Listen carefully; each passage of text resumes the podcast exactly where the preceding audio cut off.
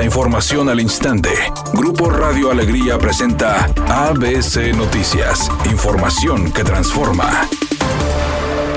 Luego de resaltar que en la avenida Garza Sada los vecinos no están de acuerdo con la construcción de una nueva ruta del metro, el gobernador del estado, Samuel García, confirmó que a partir del próximo domingo arrancarán los estudios para la realización de la línea 6 del metro hacia Apodaca. Indicó que la línea 6 del metro iría hacia Apodaca sobre la avenida Constitución y Miguel Alemán y cruzaría entre avenida Ruiz Cortines y Rómulo Garza, con una estación en la zona de la Fe, según los planes y el proyecto alternativo presentado por el gobierno de Nuevo León. Dicha línea tendría una extensión de 12.7 kilómetros y sería la cuarta más larga del sistema del transporte colectivo Metro Rey.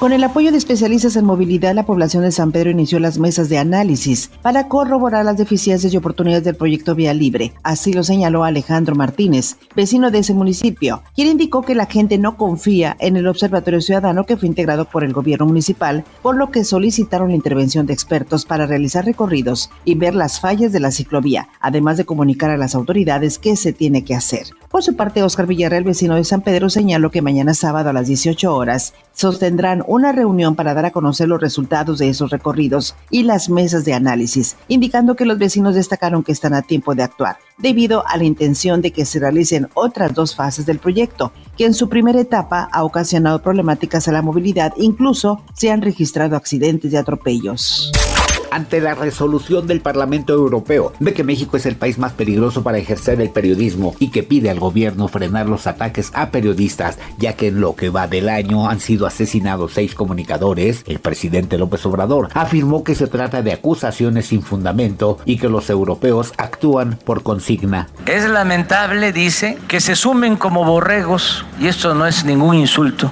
Aquí no se reprime a nadie se respeta la libertad de expresión y el trabajo de los periodistas. El Estado no viola los derechos humanos como sucedía en gobiernos anteriores.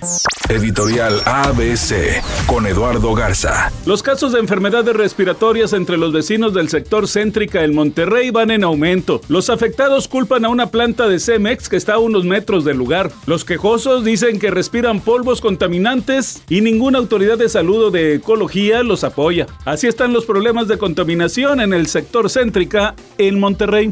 ABC Deportes informa, arranca la jornada del fútbol mexicano y hoy viernes tenemos partido. Rayados recibe el equipo de Mazatlán, un Mazatlán que viene sin su técnico después de que fue cesado Beñat San José y todavía no define quién se puede quedar tomando las riendas del equipo de Mazatlán. Va a ser un partido donde hay que recordar que no está como titular Funes Mori y Jansen abriría como centro delantero para el equipo de los Rayados. 9 de la noche, Rayados contra el equipo de Mazatlán.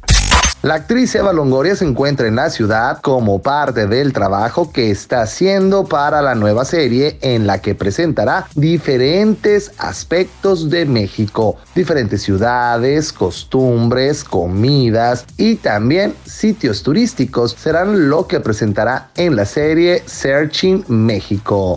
Es un día con cielo despejado. Se espera una temperatura máxima de 34 grados, una mínima de 12. Para mañana sábado se pronostica un día con cielo despejado. Una temperatura máxima de 16 grados, una mínima de 6. La actual en el centro de Monterrey, 30 grados. ABC Noticias. Información que transforma.